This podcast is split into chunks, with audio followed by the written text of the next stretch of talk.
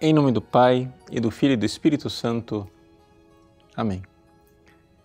Meus queridos irmãos e irmãs, no Evangelho de hoje, Jesus nos fala dos fins dos tempos, de grandes tragédias e catástrofes, mas diz também: quando essas coisas acontecerem, erguei as vossas cabeças, porque a vossa libertação está próxima.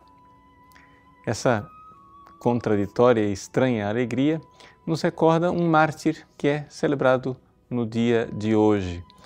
O calendário litúrgico recorda Santo André Dunglac e seus companheiros.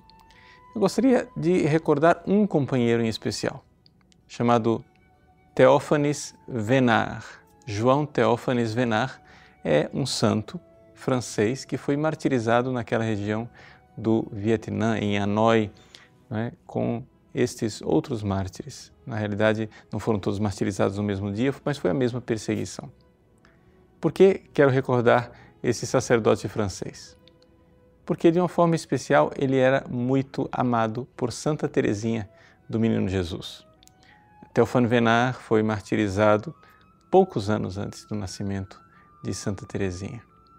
E ele, enquanto estava lá, prisioneiro em Hanoi, dentro de uma, uma jaula, de um engradado, na verdade, ele escreveu cartas comovedoras e extraordinárias para sua família, demonstrando todo o verdadeiro sentido da alegria cristã de quem ia ser martirizado. A vida de São Teofano Venard começou quando ele quis se dedicar como sacerdote e depois se entregar à vida de missionário e ser enviado como missionário num país onde já se sabia, no dia em que ele partiu de casa, que havia uma perseguição cruel aos cristãos lá naquelas terras. Ele, que foi um homem que guardou a pureza desde o tempo do seu da sua infância, no tempo de formação do seminário, tratava a sua cela, o seu pequeno quarto, como sendo um santuário. Ele mesmo dizia que quando ele entrava no seu quarto, ele sabia que ele entrava num lugar muito sagrado. Ele usava água benta, persignava o seu corpo, porque de forma alguma ele gostaria de profanar aquele ambiente. É este homem de uma delicadeza de consciência, uma pureza enorme, que parte para o Oriente distante. Ali, um decreto do rei faz com que os missionários tenham que viver em cavernas, em florestas, em lugares escondidos. E ele, com muita bravura, com muita determinação, continua o seu apostolado para a conversão dos pagãos. Isso ele faz durante a noite e às vezes, às vezes mesmo durante o dia, até que finalmente é aprisionado.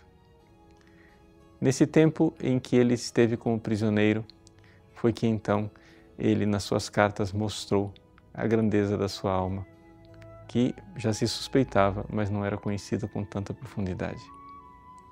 Um bispo atestou que Teofano Venar, na prisão, enjaulado, tinha o seu coração alegre como de um passarinho na gaiola.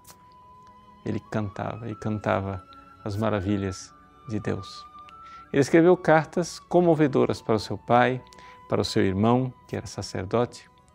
E para o seu pai, ele diz assim: Nós todos somos flores no jardim do Senhor. Mais cedo ou mais tarde, ele virá para arrancar essas flores. Uma espada irá cortar a minha cabeça, separar a minha cabeça do meu corpo. Mas é só questão de mais dia ou menos dia. Pai, o filho se unirá ao pai lá no céu. Esse foi o grande Teofano Venar. No momento da sua decapitação, o algoz que iria decapitá-lo viu as suas roupas, interessado em ganhar as roupas, disse: O que você vai me dar para que eu lhe mate o mais rápido possível, sem sofrimento? Ele disse: O quê? Não. Quanto mais longo, melhor. Porque ele sabia que sofria, sofria por amor a Cristo. Levantai vossas cabeças. Está próxima a vossa libertação. Deus abençoe vocês. Em nome do Pai, e do Filho e do Espírito Santo. Amém.